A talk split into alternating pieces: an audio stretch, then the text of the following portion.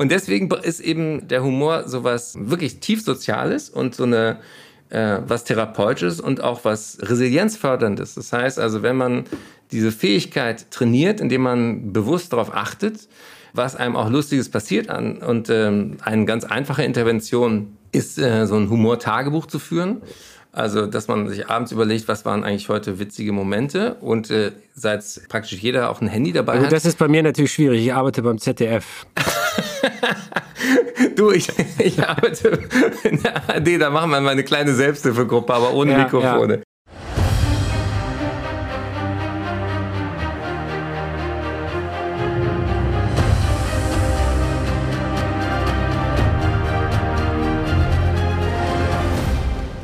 Hallo, hier ist Terra X, der Podcast. Ich bin Dirk Steffens.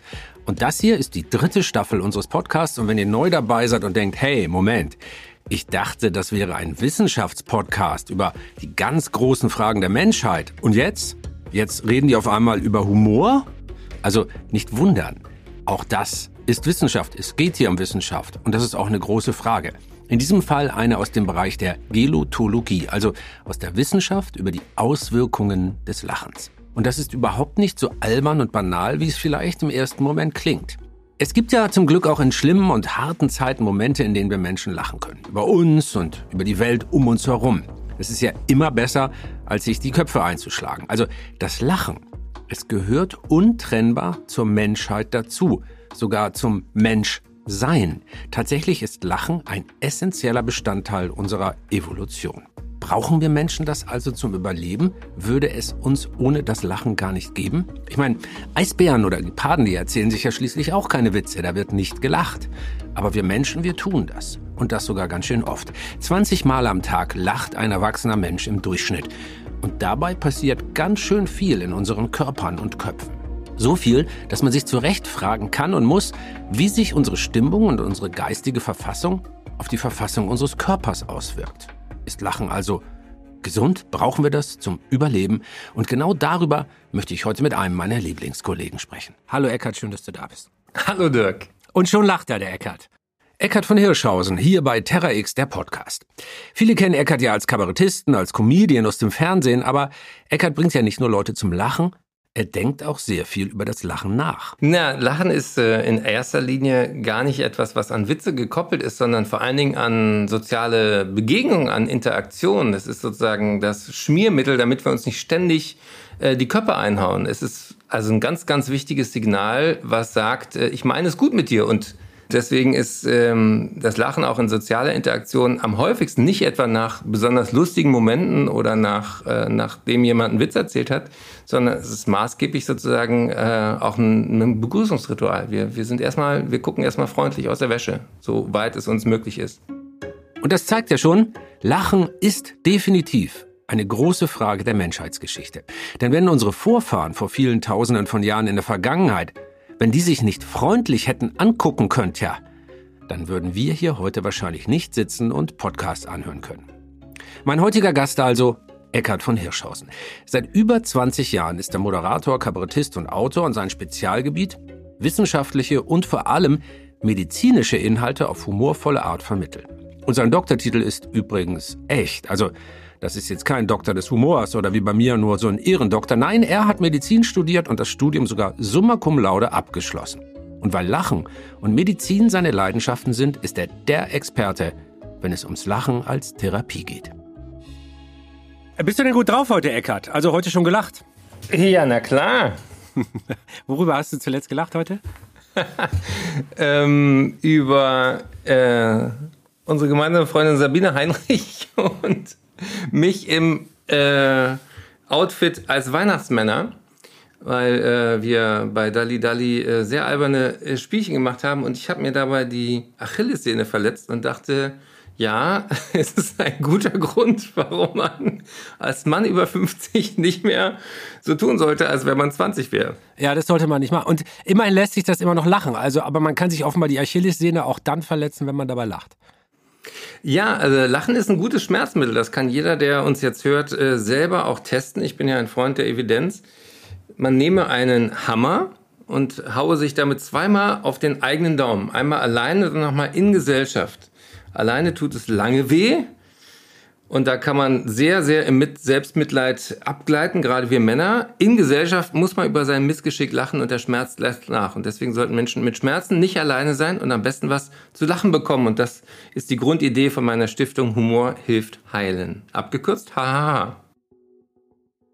Seine Stiftung Humor hilft heilen setzt sich für mehr Humor in Krankenhäusern ein, organisiert Klinik-Clown-Besuche und führt Studien zum Thema durch. Denn Eckert sagt, Lachen ist gesund. Aber wenn das so ist, woran merkt man das? Wie kann man das beweisen? Also unsere erste große Frage heute, was passiert eigentlich in unserem Körper, wenn wir lachen? Also die, die physiologischen Effekte des Lachens kann man sich eigentlich sehr gut äh, herleiten, wenn man sich äh, die Stressreaktion klar macht und dann die Umkehrung davon nimmt. Also unter Stress steigt zum Beispiel der, der Puls, der Blutdruck, ähm, die Muskelanspannung und beim Lachen lassen die Muskeln ja los. Deswegen sagt man ja auch, man äh, lacht sich scheckig oder man lacht sich krumm vor Lachen. Äh, das Wort krank kommt ursprünglich von dem Wort krumm. Also bei Krankheit krümmt man sich ja auch und äh, äh, zum Beispiel vor Schmerzen. Und beim Lachen krümmt man sich vor Lachen, weil der Muskeltonus, diese Muskelspannung gar nicht äh, aufrechterhalten werden kann. Das sieht man auch bei Kindern äh, weil man sich nicht mehr sozusagen halten kann vor Lachen. Das, dieses Anarchische darin, das finde ich natürlich super. Und wir können uns einpinkeln vor Lachen. So kraftvoll ist dieses Gefühl. Und dann gibt es im Gehirn ja auch tatsächlich Hormonausschüttung. Also Oxytocin fällt mir ein, das berühmt-berüchtigte Kuschelhormon, Dopamin, also, also die gute Laune und mir geht es gut, Hormone werden tatsächlich ausgeschüttet, messbar. Ja, und ich ähm, erzähle dir nur, weil du Oxytocin erwähnt ist, eine äh, Pilotstudie, die wir gemacht haben mit Kindern, die vor einer Operation stehen. Und äh, da haben wir Oxytocin, also dieses Vertrauenshormon, äh, was sozusagen Gegenspieler von den Angsthormonen ist, im Speichel gemessen. Vor und äh, nach der Intervention. Und die Intervention bestand darin, dass die Kinder eben nicht nur von ihren Eltern oder einem Elternteil und einer äh, Pflegefachkraft begleitet wurden zum OP, sondern von einem speziell geschulten Clown von einem Klinikclown, von unseren ähm, Mitarbeitern. Und man konnte tatsächlich zeigen, dass die Kinder sagen, weniger Angst hatten und mehr Oxytocin im Speichel hatten. Das heißt, Lachen kann gerade auch in stressigen Situationen einen kleinen Überlebensvorteil bieten. Wenn wir lachen, ist also in uns, in unserem Körper eine Menge los. Es werden nicht nur Glückshormone wie Endorphine, Serotonin oder Oxytocin ausgeschüttet, nein, es werden auch weniger Stresshormone gebildet, also sowas wie Adrenalin oder Cortisol. Forschende der Uni Basel haben in einer Studie von 2020 herausgefunden, dass Lachen einen sogenannten Buffer-Effekt hat, also einen Speichereffekt. Wenn wir stressige Situationen erleben, dann kann das Lachen die nachfolgenden Stresssymptome abschwächen. Das führt außerdem zu einem niedrigeren Blutdruck. Also, wenn wir lachen, dann fühlen wir uns allein durch unseren veränderten Hormonhaushalt schon mal glücklicher und weniger gestresst. Und das ist natürlich gesund. Weißt du, was mich total erstaunt hat? Ich habe äh, kürzlich in einer Studie gelesen, dass diese positiven Wirkungen des Lachens auch dann etwas abgeschwächt, aber auch dann messbar werden, wenn man mit Absicht lacht. Also wir, mhm. wir stellen uns das Lachen ja einfach immer so vor, du erzählst mir einen Witz und der ist so gut, dass ich einfach nicht mehr anders kann und lachen muss. Aber selbst wenn ich schlechte Laune habe, ganz alleine bin und einfach nur quasi mit Gewalt und Willensanstrengung meine Mundwinkel nach oben ziehe, kann man diese Effekte im Gehirn nachweisen. Das fand ich sehr verrückt. Ja, das ist, ist ja diese Idee, fake it until you make it. Also man kann sich in eine gute Laune bringen, indem man sich ähm, sagen erstmal so verhält, als hätte man gute Laune. Das ist auch ein ganz wichtiger ähm, zentraler Irrtum der, der Psychologie, dass man denkt, man, ähm, äh, man müsste ständig in sich reinhorchen, um zu wissen, wie es einem geht. Also äh, es geht einem oft so, wie der Körper sich auch verhält. Also wir unterschätzen das, was, äh, also du kannst ja zum Beispiel äh, nicht dich besonders depressiv und niedergeschlagen und hoffnungslos fühlen, wenn du mal eine Stunde lang richtig abgetanzt hast, ja. Also wir, ver, ver, wir ver unterschätzen das, was der Körper sozusagen selber an Gefühlen generiert. Und äh, da gibt's diese Facial ähm, Feedback Hypothesis. Also die Hypothesis, äh, das ist immer eins meiner Lieblingsenglischen Begriffe, Hypothesis. Die, ähm, ich muss gerade mal das Mikrofon reinigen, aber ähm, die Hypothesis sagt, dass wir selber in unserem Gesicht gucken, wie es uns geht. Ja, also wir fragen ja jeden, jeden anderen, äh, ähm, wie geht's dir? Die Ärzte haben ja äh, im klassischen Klischee früher immer gefragt, wie geht's uns denn heute? Aber unser Hirn informiert sich praktisch in unserem eigenen Gesicht, wie es uns geht. Das heißt, was du gerade beschrieben hast, wenn ich mich äh, mal überwinde und einfach lächle, hat es tatsächlich eine Wirkung auf meine Stimmung. Und jetzt halte ich fest, da gibt es sogar auch eine klinische Anwendung im Bereich der Depressionstherapie. Depressive sind ja oft gefangen, das ist sozusagen eine der Theorien, wie man da hinkommt, in solchen Negativschleifen. Die, du grübelst und, und äh, bist eigentlich mit deinem, mit der Gesamtsituation unzufrieden, um äh, Schuh des Manitus äh, zu zitieren. Und äh, da, wenn, wenn du jetzt daran denkst, dann, äh, wir sind jetzt mit äh, Bild auch verbunden, aber auch die Hörenden werden das merken, äh, wenn man sich da rein begibt, dann äh, bildet sich sozusagen so eine Zornesfalte, auch so eine Grüblerfalte in der Stirn. Nun gibt's ja äh, Botox, eine der giftigsten Substanzen, die die Natur jemals hervorgebracht hat, die die Muskeln lähmt, wenn man das in Miniatur sagen in die Stirn ähm, injiziert, wird dieser Muskel, der diese Grübelfalte macht, unterbrochen.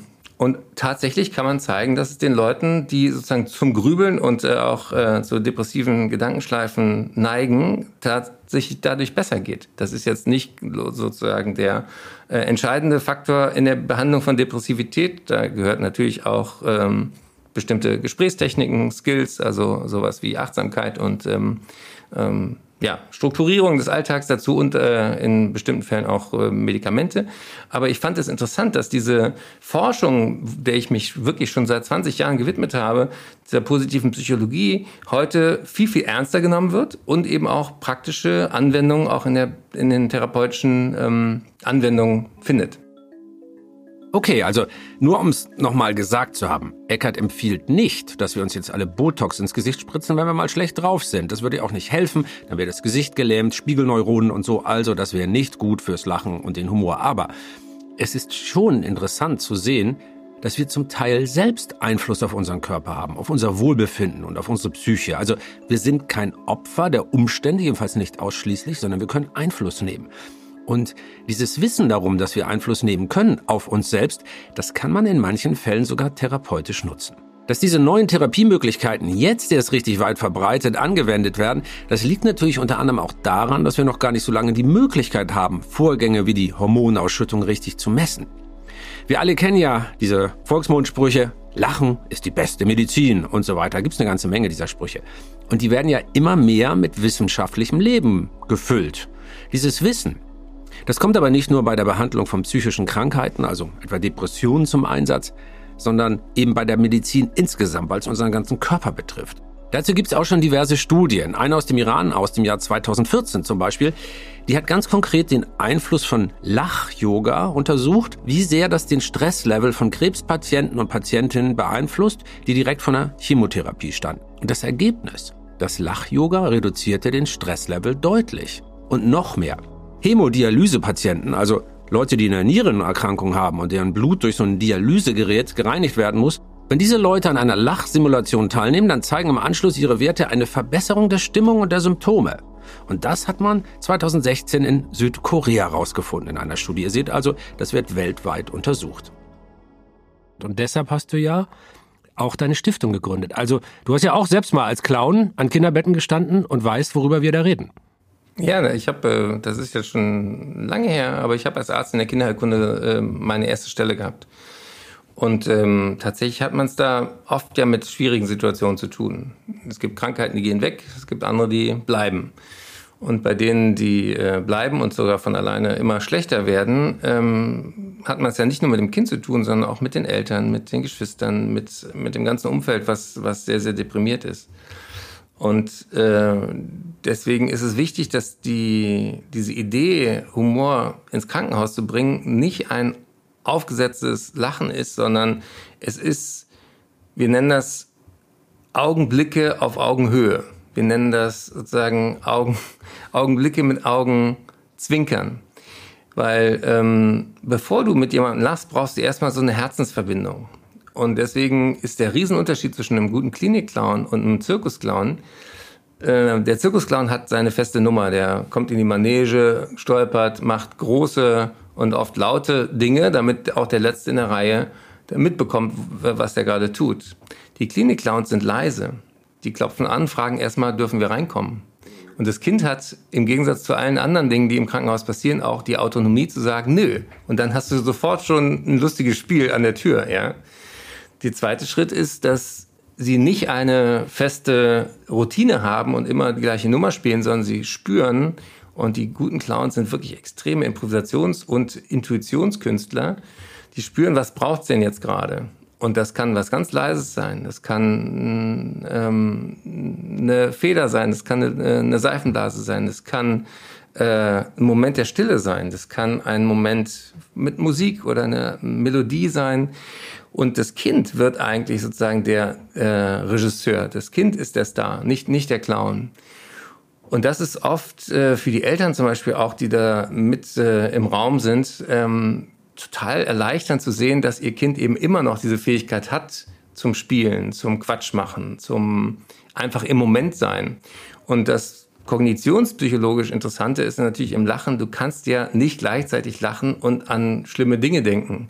Das heißt, das okkupiert praktisch deinen Arbeitsspeicher im Gedächtnis, es okkupiert deinen Körper und äh, du bist voll im Moment und andere Leute müssen dafür lange meditieren, aber das kannst du mit einem guten äh, Gegenüber, mit einer humorvollen Intervention auch im Hier und Jetzt erleben. Und wenn du Klinik-Clowns losschickst und wenn ihr Humorworkshops macht, macht ähm, ich frage das jetzt mal deshalb, weil ich das aus der Natur weiß. Also es gibt Studien, die ziemlich sauber zeigen, Menschen, die in einem Krankenhaus liegen und vor deren Krankenhauszimmerfenster äh, Bäume wachsen, es etwas Grünes gibt, die haben kürzere Rekonvaleszenzzeiten als Patienten, die jetzt auf eine Betonwand gucken. Gibt es schon belastbare Wissenschaft dazu, dass Humor tatsächlich die Heilungserfolge befördert? Natürlich wird man nicht einfach nur gesund, wenn jemand Witze macht. Das ist klar so naiv. Ähm, ist natürlich niemand hier, auch nicht bei unseren Zuhörenden. Aber kann es die Sache im Guten unterstützen? Kann man das messen?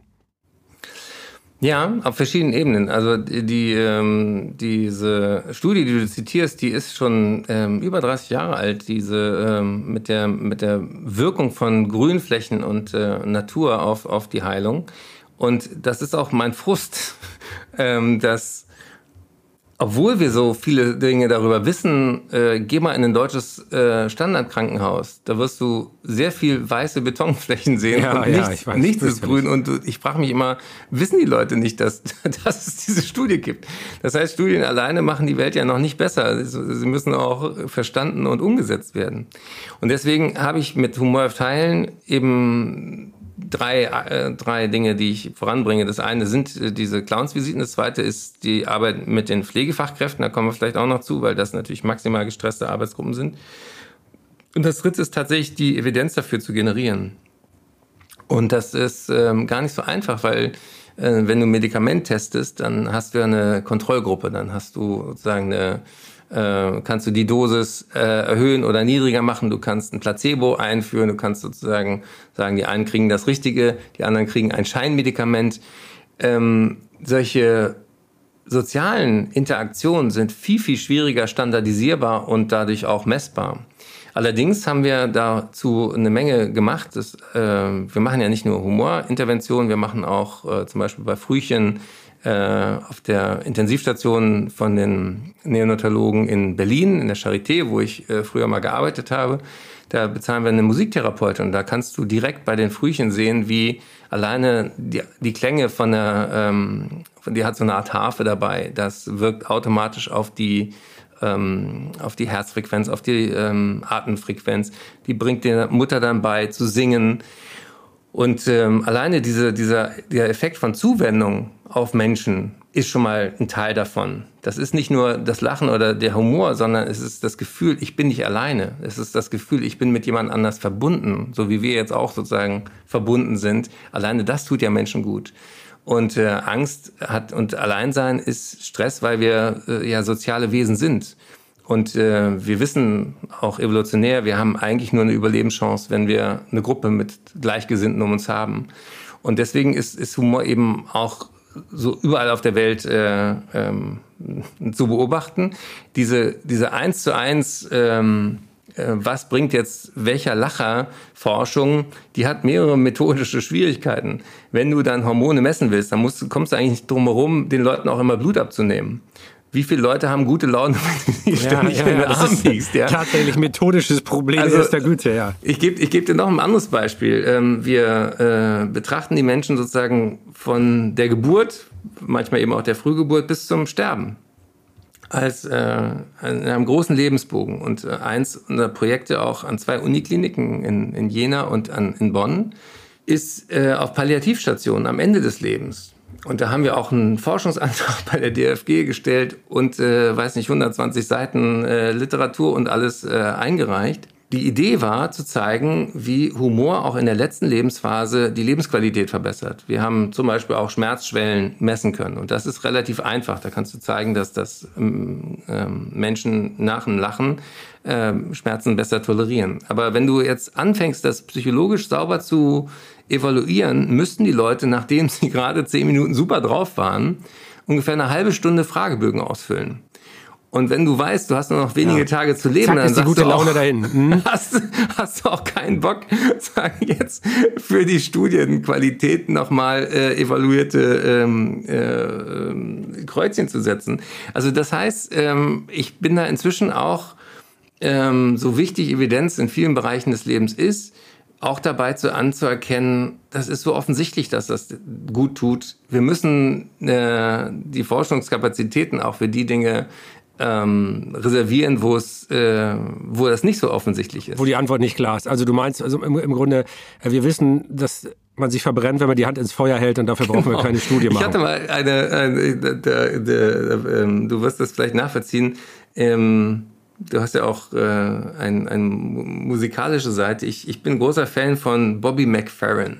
Mhm. Und ähm, ich finde es großartig, wie dieser äh, eine Sänger, ähm, viele kennen ja nur Don't Worry, Be Happy, aber der hat mit ganz vielen verschiedenen Musikern und Musikerinnen weltweit improvisiert und hatte nichts weiter dabei als seine Stimme und fing dann an Bach, Choräle und äh, äh mit äh, Jojo Ma, mit Cello und so weiter und so fort. Also äh, wirklich ein Genie. Und ich, äh, das ist schon ein paar Jahre her, ging dahin ins Konzert und sagte, ähm, ich kannte den Tourmanager und äh, durfte zu ihm in die Garderobe und äh, mir klopfte das Herz und ich sagte, Mensch, Mr. Farron, ich äh, mache hier Wissenschaftsfernsehen und ich hätte so große Lust mal zu zeigen, wie Ihre Wirkung auf das Publikum im, äh, wirklich messbar ist. Und äh, ich hatte so eine Idee, dass man eben Speichelproben vor dem Konzert nimmt und in der Pause und dann zeigt, wie äh, Oxytocin steigt und Stresshormone sinken und so. Und der lachte mich aus und sagte, sag mal Typ, warum soll ich denn, warum musst du das denn beweisen? Guck doch den Leuten ins Gesicht, dann weißt du es doch. Und meine Frau neben mir, die hat sich, die hat jubiliert, die, die erinnert mich immer noch an diesen Moment, wo einer der weltgrößten Musiker mir einfach gesagt hat, wenn, wenn du das nicht intuitiv begreifst, dann begreifst du es auch nicht, wenn du es in Hormonspiegeln siehst. Also halten wir mal fest. Die positiven Effekte des Lachens zu messen, das ist ein bisschen schwierig, aber wenn es uns gelingt, dann sehen wir ziemlich eindeutige Ergebnisse. Und es liegt ja eigentlich auch auf der Hand. Denn wenn man so will, ist das ja nichts anderes als positive Psychosomatik. Das ist ein ganz wichtiger Fachbegriff hier an der Stelle. Mal ganz kurz erklärt. Die Psychosomatik beschreibt die Wechselwirkung zwischen Psyche und Körper. Also, einfach gesagt, wie die Psyche unser körperliches Befinden beeinflusst. Und natürlich auch umgekehrt. Also wenn ich ständig Magenschmerzen habe, dann habe ich auch schlechte Laune und ich fühle mich schlechter. 2018 gab es dazu einen Bericht der Deutschen Gesellschaft für Psychiatrie und Psychotherapie, Psychosomatik und Nervenheilkunde. Drei Prozent der erwachsenen Bevölkerung Deutschlands haben laut diesem Bericht in diesem Jahr an einer somatoformen Störung gelitten, also fast drei Millionen Menschen pro Jahr. Und Experten gehen davon aus, dass etwa 80 Prozent aller Menschen in Deutschland in ihrem Leben mindestens eine psychosomatische Störung durchmachen. Also wir können sagen, eigentlich sind wir fast alle betroffen. Und diese Störungen, die werden oft sehr, sehr spät diagnostiziert, wenn überhaupt. Eine Studie der Uniklinik Mainz hat ergeben, dass es im Schnitt sieben bis acht Jahre dauert, bis psychosomatische Erkrankungen als solche diagnostiziert werden, wenn überhaupt. Und dabei betrifft das viele, viele Krankheitsbilder, zum Beispiel Herzerkrankungen, Tinnitus, Reizdarm, Essstörung oder ganz generell Schmerzerkrankungen. Wenn wir jetzt aber wissen, dass Lachen eine positive, eine heilende Wirkung haben kann, dann könnte man das ja vielleicht in der Medizin viel mehr einsetzen und viel mehr Menschen damit heilen. Also kann ich jetzt bald auf äh, Kassenkosten lachen? Kriege ich da irgendwie äh, Lachen auf Rezept? Wie kommen wir da weiter? Wie können wir das nutzen? Also das, ähm, das Überraschende, was viele Leute nicht erstmal ähm, glauben können, ist, dass man Humor lernen kann. Ähm, einer der wichtigsten Forscher dazu ist Willibald Ruch, bei dem an der Uni Zürich habe ich auch äh, Vorlesungen gegeben zu dem, was Humor fallen macht und was, was ich selber sozusagen mit den Clowns erlebt habe. Und ähm, die haben so ein Züricher Stärkentraining gemacht und haben gezeigt, dass, dass es einfache Dinge sind, die tatsächlich dazu führen, dass man Humor mehr wahrnimmt erstmal, der ständig um einen herum passiert. Und ähm, es hat zwei Seiten. Das eine ist, wenn du wirklich handfest psychisch krank bist, ist das Erste, was du verlierst, deine Fähigkeit, mit anderen Menschen mitzuschwingen. Also ähm, nimm Depression als eine Volkskrankheit. Das kündigt sich ja in dem Stadium, was manche auch so Burnout nennen, an, dass Dinge, die dir eigentlich Spaß machen, dir keine, selber keine Freude mehr machen. Und viele denken, Depressivität ist sozusagen eine Dauertrauer. Das ist es gar nicht. Es ist eher die Losigkeit. Also das, ich finde eine schöne Definition ist die Krankheit der Losigkeit, der Sinnlosigkeit, der äh, ähm, Hilflosigkeit, Hilflosigkeit aber eben auch der, ja. auch der Humorlosigkeit. Das heißt, du bist nicht mehr ansteckbar von anderen. Du kannst nicht, wenn andere lachen, so einfach mitlachen. Und ähm, das ist wichtig zu verstehen, dass, dass, dass, dass, ähm, dass Menschen erstmal nicht, du guckst ja niemand hinter die Stirn. Ähm, wenn jemand zum Beispiel in meinem Bühnenprogramm äh, jetzt nicht sich wegschäbbelt, dann äh, habe ich früher das sozusagen als persönliche Beleidigung genommen. Das ist aber natürlich äh, Quatsch, sondern ich weiß ja nicht, wo der gerade herkommt, dieser Mensch, was der sagen für Päckchen zu tragen hat. Und deswegen finde ich Humor eben, wenn du fragst, was ist da therapeutisch drin, auf vielen Ebenen interessant. Das eine ist, es ist diagnostisch, ja. Also wenn, äh, wenn ich merke, mir machen Dinge keine Freude, die man normalerweise Freude macht und ich äh, gucke einen Film und ich habe so oft an diesem Film an der Stelle gelacht und ich, ich empfinde es nicht mehr, das ist ein Warnzeichen. Das ist, würde ich auch ernst nehmen. Das heißt also, ähm, Humor hat so unheimlich viele verschiedene Ebenen, dass ich mich tatsächlich oft gewundert habe, warum es in der Psychotherapie, und da komme ich jetzt zurück auf deine Frage, nicht viel stärker auch darum geht, wie, wie kann man das in die Anwendung bringen. Es gibt ein paar ähm, therapeutische Schulen, zum Beispiel provokative Therapie, wo das tatsächlich Teil der Ausbildung ist. Also fassen wir mal zusammen, was wir bis jetzt über das Lachen wissen. In unserem Gehirn werden während des Lachens Hormone ausgeschüttet, die uns glücklich machen und die Heilungsprozesse im Körper fördern. Und so, wie es uns psychisch geht, geht es uns oft auch körperlich. Beim Lachen profitieren wir also von positiver Psychosomatik. Und deshalb können wir mit Sachen wie Humortherapien, mit Lach-Yoga und Klinik-Clown-Visiten die Vorteile des Lachens tatsächlich für unsere Gesundheit nutzen. Aber sind wir damit allein? Ist das eine Besonderheit, ein Alleinstellungsmerkmal des Menschen? Wie ist das mit den Tieren? Oder ist allein die Frage schon wieder zu überheblich und gibt es auch andere Spezies, die lachen können und die das vielleicht schon viel länger können als wir? Woher kommt denn unser Lachen überhaupt? Um herauszufinden, wie sich etwas bei uns Menschen entwickelt hat, ist es ja oft eine gute Idee, sich erstmal die Tierwelt anzuschauen. We studied, uh, for instance, gorillas. Das ist Dr. Marina Davila Ross von der University of Portsmouth in England, die gerade von einem relativ normalen Arbeitstag erzählt. Sie beobachtet Gorillas, die sich einen Klaps verpassen und dann wegrennen, und dann machen sie etwas, was in der Forschung Spielgesicht genannt wird. Und äh, Dr. Ross guckt dazu, und zwar nicht, weil sie das besonders lustig findet, wie so wie wir, wenn wir uns witzige Tiervideos auf dem Telefon anschauen, sondern sie erforscht Primaten. Genauer gesagt, sie erforscht das Lachen und Lächeln von Primaten und wie es sich in der Evolution entwickelt hat. That's a really interesting question. Seit mehr als zehn Jahren erforscht Marina Ross das Lachen von Menschenaffen. Sie ist dadurch eine der führenden Wissenschaftlerinnen auf dem Gebiet und war Co-Autorin bei einer der grundlegenden Studien zu diesem Thema.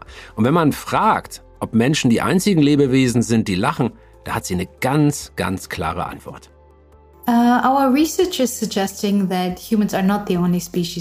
Menschen sind nicht die einzige Spezies, die lacht.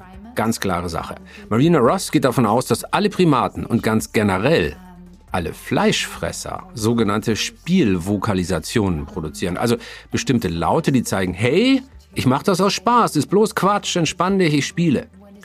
Und da ist dieser alte Spruch, wenn so ein knurrender Hund vor einem steht, hey, der will nur spielen, dann gar nicht mehr so dumm, wie er sich immer anhört. Manchmal ist es allerdings schwer zu unterscheiden, ob es sich jetzt um eine Vokalisation oder nur um schweres Atmen handelt.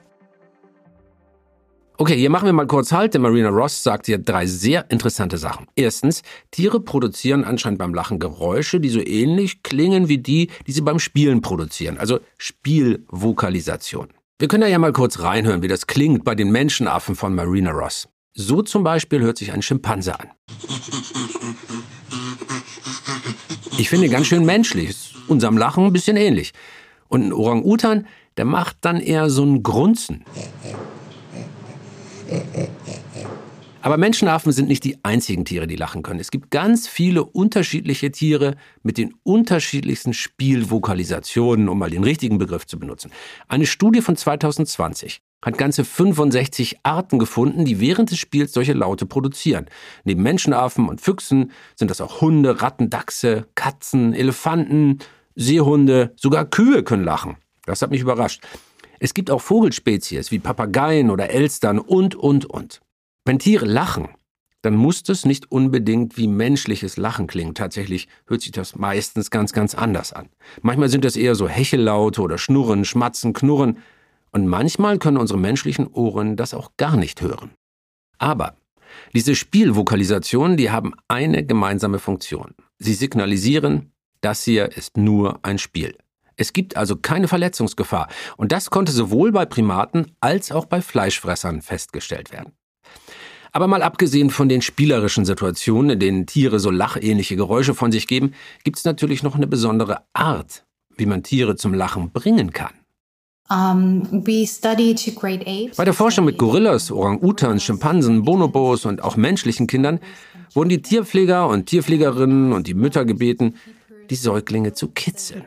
Das klingt natürlich erstmal absurd. Ich meine, was ist das für ein Experiment? Hey, kitzelt mal eure Babys durch. Aber ja, auch Tiere sind kitzelig. Bei Primaten sind übrigens die gleichen Stellen kitzlig wie bei Menschen, also unterm Arm und unter den Füßen und so. Überall da, wo man verletzlich ist und wo deshalb auch besonders viele Nervenbahnen langlaufen. Und diese Kitzelmethode, das macht man nicht nur bei Menschenaffen, sondern zum Beispiel auch bei Ratten. Die geben dann auch Lachgeräusche von sich, und zwar die gleichen, die sie beim Spielen äußern.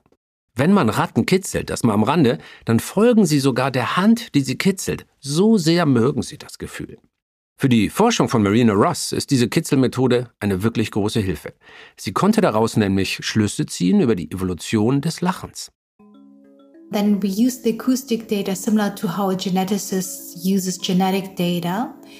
Die akustischen Daten, die Marina Ross und ihr Team gesammelt haben, wurden dann ähnlich verwendet, wie Genetiker genetische Daten benutzen. Und dann kam dabei heraus, dass die akustischen Daten einen Stammbaum zeigten, der von Genetikern schon gut etabliert worden ist. Also dieser Baum, der zeigt dann die verzweigten Beziehungen zwischen den einzelnen Arten an. Kennen wir ja alle, haben wir oft gesehen, dieser Menschenstammbaum zum Beispiel. Ähm, und so ähnlich kann man sich das dann eben auch bei diesen akustischen Daten vorstellen. Die Forschung von Marina Ross sagt damit etwas ganz, ganz Eindeutiges. Wir Menschen haben das Lachen als Reaktion aufs Kitzeln vom letzten gemeinsamen Vorfahren des Affen und des Menschen geerbt. Ist also keine Erfindung unserer Spezies. Jetzt wissen wir Bescheid, was das Lachen bei Tieren angeht. Beim Menschen ist das alles allerdings noch ein bisschen komplexer.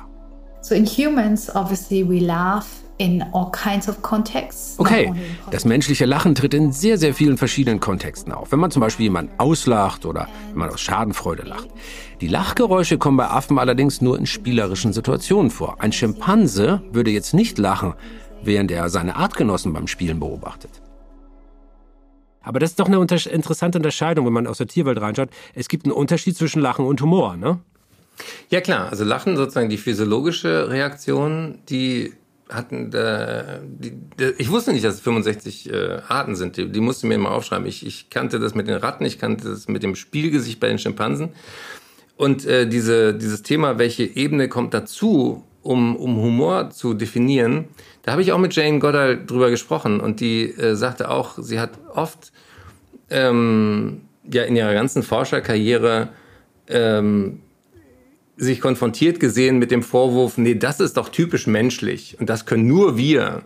Und dann hat sie gesagt, nee Leute, wenn man genauer hinguckt, haben auch die Menschenaffen ganz, ganz viele Gefühlsäußerungen und eben auch Humor im Sinne von zum Beispiel Dinge verstecken und wieder wegnehmen und äh, warten, bis der andere Affe sozusagen kurz davor ist, was zu greifen und dann ihm das sozusagen wegzuziehen und also auch so Schadenfreudeform und so weiter. Einfach Schabernack machen die. Ja, und einfach Spaß haben miteinander. Ja.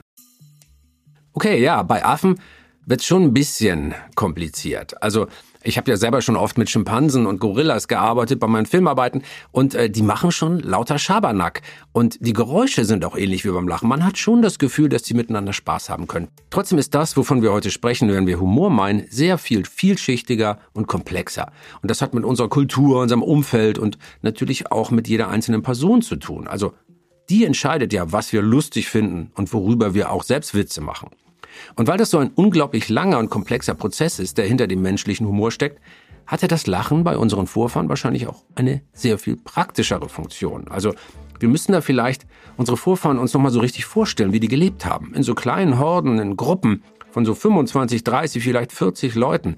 Und die waren immer gemeinsam miteinander unterwegs und haben alles zusammen gemacht. Und stell dir vor, es knackt im Gebüsch. Ja? Und jeder von uns 25 denkt, shit, das ist jetzt der Säbelzahntiger.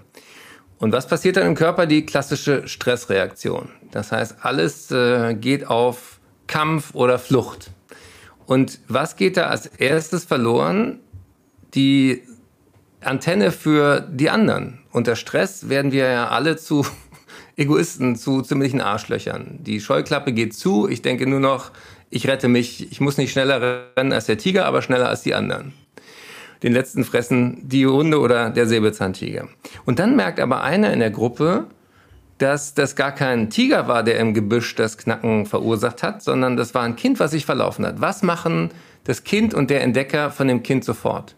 Naja, klar, lachen. Die Erleichterung rauslassen. Genau, die lassen die Erleichterung raus. Und das erklärt auch, warum Lachen ansteckend sein muss. Denn alle in der Gruppe haben ja erstmal total viel Energie aufgebracht, sich in den Kampf und den Fluchtmodus zu bringen.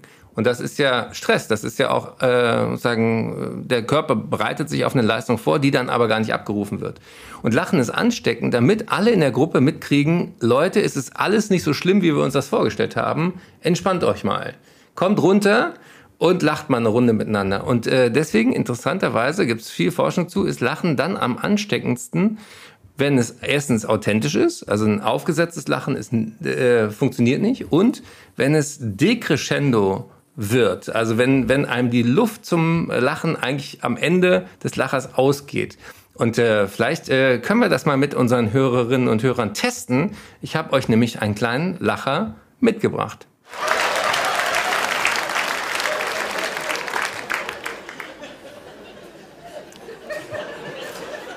Und hast du es gemerkt, Dirk, wenn das Lachen leiser wird, weil der eine nicht mehr kann, dann setzt der nächste automatisch an. Und deswegen ist das eben wie so eine Art äh, Zirkelsignal, bis der Letzte in der Gruppe mitgekriegt hat, Leute, das Leben ist doch manchmal schöner, als der Säbelzahntiger uns das in unserer Angstvorstellung suggerierte. Das Ansteckende des Lachens, das kennen wir alle aus unserem eigenen Leben. Es ist wirklich, wenn jemand einem gegenüber sitzt und der richtig herzhaft lacht. Also vielleicht muss man nicht genauso stark lachen, aber es ist fast nicht möglich, gar nicht zu lachen. Ähm, ist das eine rein soziale Reaktion? Ist das eine kulturelle, also eine angelernte Reaktion? Was passiert da mit uns? Also wenn ich dir gegenüber sitze und du reißt dich weg, dann muss ich mitlachen. Warum ist das so?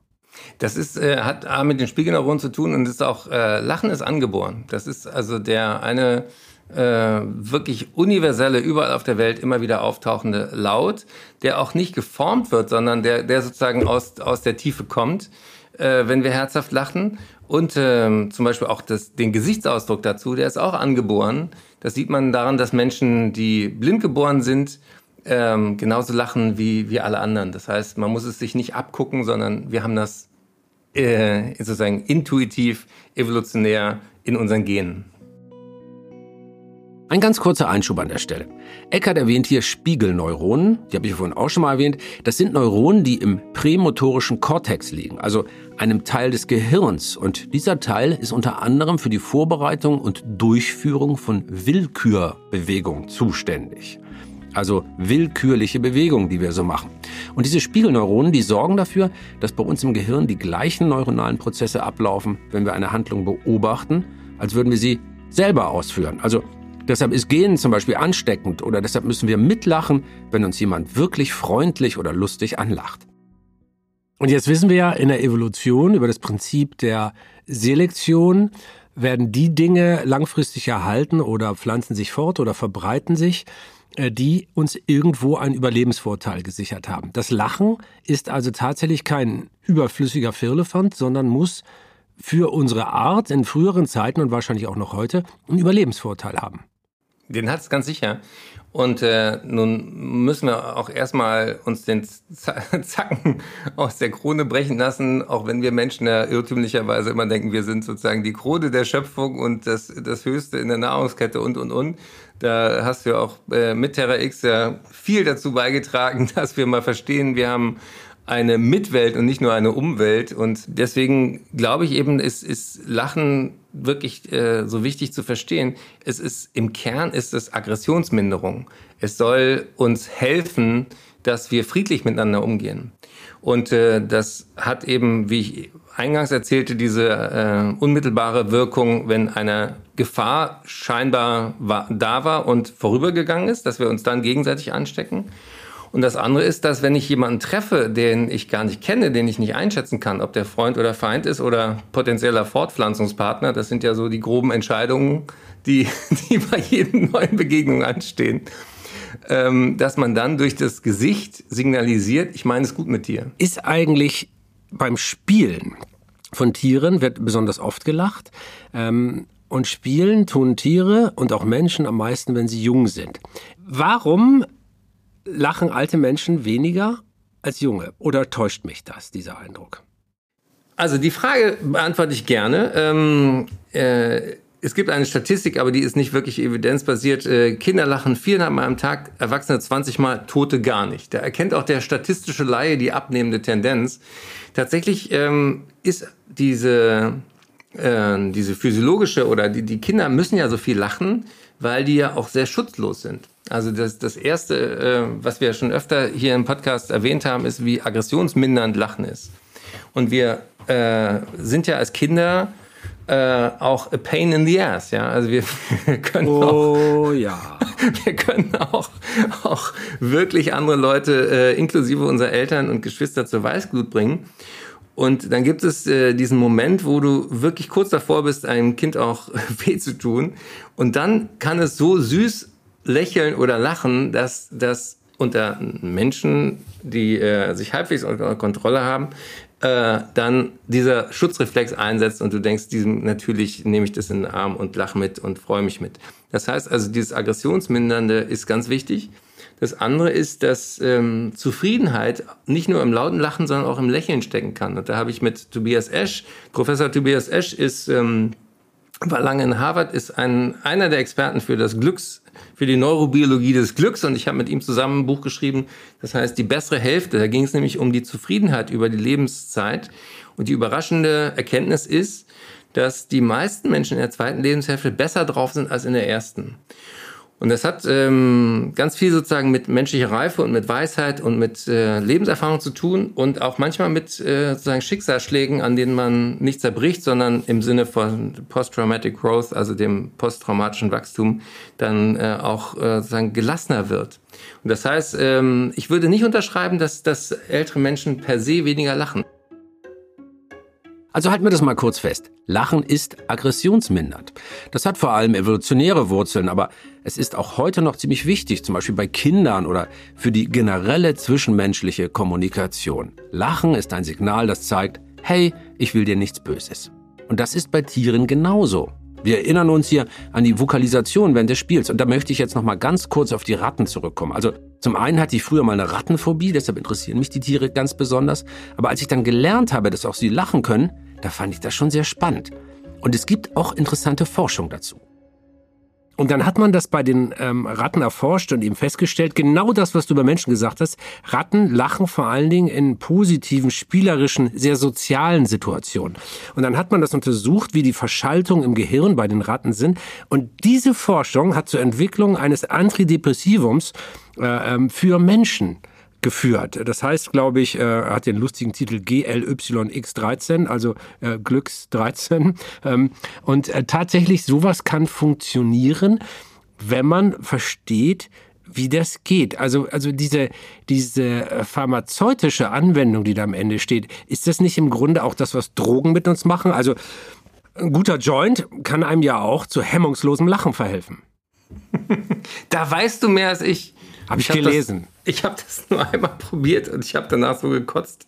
Äh, das mag aber auch an dem billigen Rotwein gelegen haben. Ja, der, der, ja gut, aber, aber an, der, na klar, Alkohol enthemmt und so. Und, aber aber äh, die, das, das, das chemische Substanzen das hervorrufen können, ist das eigentlich eine gute oder eine schlechte Nachricht? Ach, da äh, zitiere ich gerne unsere äh, geschätzte Kollegin Maiti, die äh, er sagt, alles ist Chemie. Ja, also wir ähm, viele denken, das wäre sozusagen eine Reduktion auf die Biochemie der Mensch, aber das ist ja damit gar nicht gesagt. Aber dass wir eine, eine Grundlage haben, die, die wir erstmal verstehen können, ähm, da, da habe ich keinen Bauchweh mit. Und trotzdem sind natürlich die Dinge, die das Leben wirklich interessant machen, die, die wir nicht verstehen. Und ähm, was ist denn Liebe? Das ist ja mehr als Hormone. Was ist Lachen? Das ist mehr als eine körperliche Reaktion. Und äh, so gesehen, auch wenn ich mich wirklich, ich habe als Kind schon angefangen habe mit, äh, mit Witzen, ähm, die zu sammeln und, und mich dafür zu begeistern, ich, ich, ich halte es immer noch für eins der größten Rätsel der Menschheit was, was Humor, was Lachen eigentlich ist. Und wenn man sieht, äh, von Aristoteles, den du schon zitiert hast, bis Immanuel Kant, bis, bis heute eben auch. Ähm, der als in Kant übrigens, der als sehr humorlos galt. Ne? Ja, ganz, ganz viele große Körper haben irgendwann gesagt, an dem Problem kapituliere ich. Wir aber nicht. In dieser Folge versuchen wir es ja und eine unserer großen Fragen ist, macht Lachen glücklich? Und es gibt diverse Studien, die sagen, ja, Humorvolle Menschen wirken intelligenter und attraktiver, sie strahlen Kompetenz und Selbstvertrauen aus, sagt die Forschung. Also alles Dinge, die den sozialen Status verbessern können und damit auch das Glücksgefühl. Aber jetzt kleiner Trost, wenn ihr nicht zu den Menschen gehört, die ständig gut drauf sind und sich glücklich lachen können, Lachen macht jetzt auch nicht alles besser. Aber die, die, die traurige Tatsache ist, es konnte nicht wirklich gezeigt werden, dass, dass humorvolle Menschen automatisch länger leben. Okay, das wäre natürlich das äh, Kirschchen auf dem Sahnehäubchen auf dem Kuchen. Aber äh, das, das hat eine interessante äh, Confounding-Variable, weil Humor häufiger ist bei Leuten, die extrovertiert sind und die neugierig sind. Und das sind auch Menschen, die eher Risiken eingehen.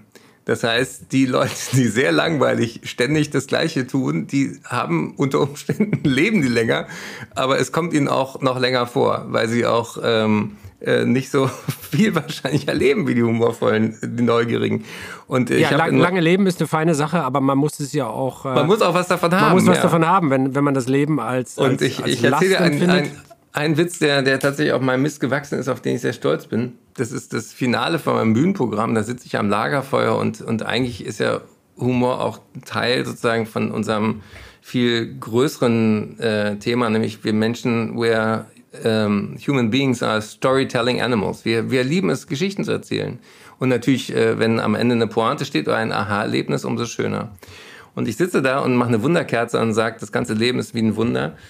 Äh, wie eine Wunderkerze, sie brennt ab, wundern können nur wir uns. Und ähm, dann sage ich, angeblich geht ja am Ende des Lebens das ganze Leben nochmal wie so ein Film vor unserem geistigen Auge vorüber. Dann sage ich, für mich, das ist ein sehr, äh, sehr wichtiges Argument, ein interessantes Leben zu führen. Stell dir vor, du stirbst, der Film kommt und du langweilst dich das zweite Mal. Ja, das ist natürlich bitter. das, das wollen wir beide nicht erleben. Das wollen wir beide nicht erleben. Wenn Eckert jetzt schon einen Witz erzählt hat, dann erzähle ich jetzt auch mal den ältesten überlieferten Witz überhaupt. Und schon mal eine kleine Spoilerwarnung. Der ist gar nicht witzig, aber es ist der älteste Witz hat also historischen Wert. Er stammt aus dem altbabylonischen Reich, das war so ungefähr 1900 bis 1600 vor Christus und ist gefunden worden eingraviert auf einer Keilschrifttafel. Und äh, der Witz geht so, was seit undenkbaren Zeiten nicht vorgekommen ist, eine junge Frau, die auf dem Schoß ihres Ehemannes nicht furzt. Okay, hm, heute würde man über sowas nicht mehr lachen, Aber, das ist ja auch ziemlich derb und so, aber äh, es ist recht typisch für die Witze in der Antike. Also da wurde mit Tabus gebrochen. Und auch das ist ja so eine Art Rebellion, also ein Bruch mit gesellschaftlichen Konventionen. Und naja, wenn wir mal ganz ehrlich sind, von dieser Mechanik lebt die Comedy ja auch heute noch zum Teil. So, und jetzt kommen wir langsam mal zum Ende dieser Folge und ich fasse zusammen, was mir besonders im Gedächtnis bleiben wird. Unser Lachen ist uralt, es ist angeboren. Es wurde uns von unseren gemeinsamen Vorfahren mit den Affen vererbt, keine menschliche Erfindung. Und man kann das vor allem daran gut sehen, dass man, wenn man mal ins Tierreich schaut, dann gibt es da sehr viele Tierarten, die Laute von sich geben, wenn sie spielen. Das, diese Spiellaute, das sind die Wurzeln unseres Lachens. Und wir Menschen sind ja sehr soziale Wesen und Lachen sendet ganz wichtige Signale an Mitmenschen aus und erleichtert dadurch das Zusammenleben. Und nicht nur das. Lachen macht tatsächlich auch gesund. Unser Hormonhaushalt wird beim Lachen mal richtig auf Vordermann gebracht. Es geht uns einfach besser, wenn wir viel lachen. Und das hat ein großes Heilungspotenzial, das noch gar nicht ausgeschöpft wird. Also vielleicht macht uns das Lachen nicht zum Menschen, denn es ist ja älter als der Mensch, der Homo sapiens sapiens. Aber vielleicht ist das Lachen ja tatsächlich etwas, was unser Leben schöner macht, erträglicher. Auch und gerade, wenn die Welt um uns herum ansonsten gar nicht so witzig scheint. Also äh, du sagst, Lachen ist die beste Medizin, so kann man das, glaube ich, zusammenfassen. Ne? Da sage ich, okay, äh, ist aber nicht deine Idee und auch nicht von der Medizin. Selbst die Tiere lachen sich an und aus, um ihr Leben leichter zu machen. Also so originell menschlich ist das Lachen nicht. Das können wir mal feststellen. Ja, aber es gibt eine Fähigkeit, auf die hat mich auch Jane gebracht. Wir sind die einzigen wahrscheinlich auf dem Planeten, die sich verabschieden. Und ähm, Hunde begegnen sich und, und wedeln mit dem Schwanz und, und, und äh, machen sich wichtiger, als sie sind und beschnuppern ihre Genitalien. Das macht jetzt der Mensch im Karneval auch alles. Meistens ja, auch in le leider in, in der Reihenfolge und leider auch ohne Ausnahmen. Hm? Aber was wirklich nur wir Menschen tun, ist, sich zu verabschieden. Und da sagte äh, Jane auch, das hat damit zu tun, dass wir wahrscheinlich die einzigen sind, die im Kopf weit genug in die Zukunft denken können, im Sinne von, wir werden uns wahrscheinlich wiedersehen. Und Tiere sind sozusagen stärker im Moment verhaftet, checken ihre Rangordnung, stecken, checken Freund, Feind oder Fortpflanzung, was ist jetzt angesagt. Aber ähm, wir sind die Einzigen, die ein Futur 2 haben, im Sinne von, wir können uns vorstellen, wie wir meinetwegen 2050 zurückschauen auf das Jahr 2022, wo wir jetzt sind, und sagen, wer möchte ich denn gewesen sein, wenn ich zurückschaue? Und diese Fähigkeit gibt uns auch eine große Verantwortung, weil wir sind praktisch die Einzigen, die diesen Perspektivwechsel in der Zeit auch hinkriegen. Und deswegen kann ich auch nur alle, die bis hier gehört haben und jetzt verstanden haben, dass Lachen, Humor und, und dieser, diese Fähigkeit, äh, sich selber auf den Arm zu nehmen, eigentlich wirklich die, die, die das, das ist, was, was wir jetzt dringend brauchen, auch angesichts der großen Krisen, mit denen wir es zu tun haben, ermuntern zu überlegen, wen, auf worauf wollen wir stolz zurückschauen, wenn wir irgendwann uns verabschieden. Und ich glaube auch, da gibt es natürlich auch die ganze jüdische Tradition von Witzen angesichts von Schmerz, von, von Trauer, von fassungslosem Unrecht und so weiter. Ähm, diese Überlebens- Fähigkeit, die im Humor gefeiert wird, die müssen wir jetzt, wo es wirklich ums Überleben der Menschheit geht, ähm, wiederentdecken als, als Kraft, dass wir eine Idee haben, wo wollen wir hin, wer wollen wir gewesen sein, wie viel schöner könnten wir es auf der Erde haben, als es jetzt ist und wie viel gesünder. Und da, glaube ich, fehlt uns im Moment so ein bisschen die positive Vision, wo wollen wir hin? Wie viel Spaß könnten wir miteinander haben, ohne ständig Ressourcen zu verballern und CO2 in die Luft zu setzen? Und das Absurde ist, wenn wir unsere Endlichkeit anerkennen, dann gibt es ja auch diesen schönen Satz, wer zuletzt lacht, lacht am besten. Oder in einem Aphorismus, wir kommen aus Staub, wir werden zu Staub, deswegen meinen die meisten Menschen, es muss dann im Leben darum gehen, viel Staub aufzuwirbeln. Und ich glaube, es geht um was anderes.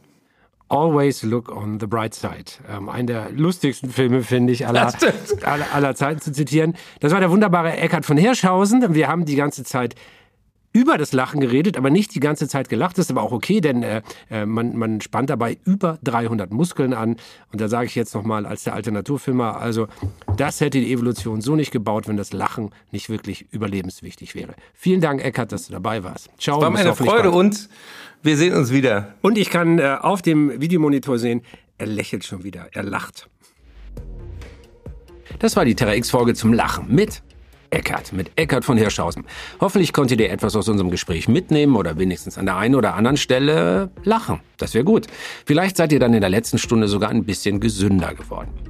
Diesen Podcast könnt ihr in der ZDF Mediathek hören.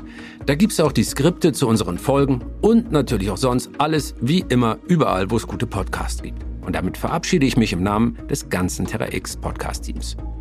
Dieser Podcast ist eine Produktion von Kugel und Niere im Auftrag des ZDF. Ich bin Dirk Steffens und bleibt fasziniert.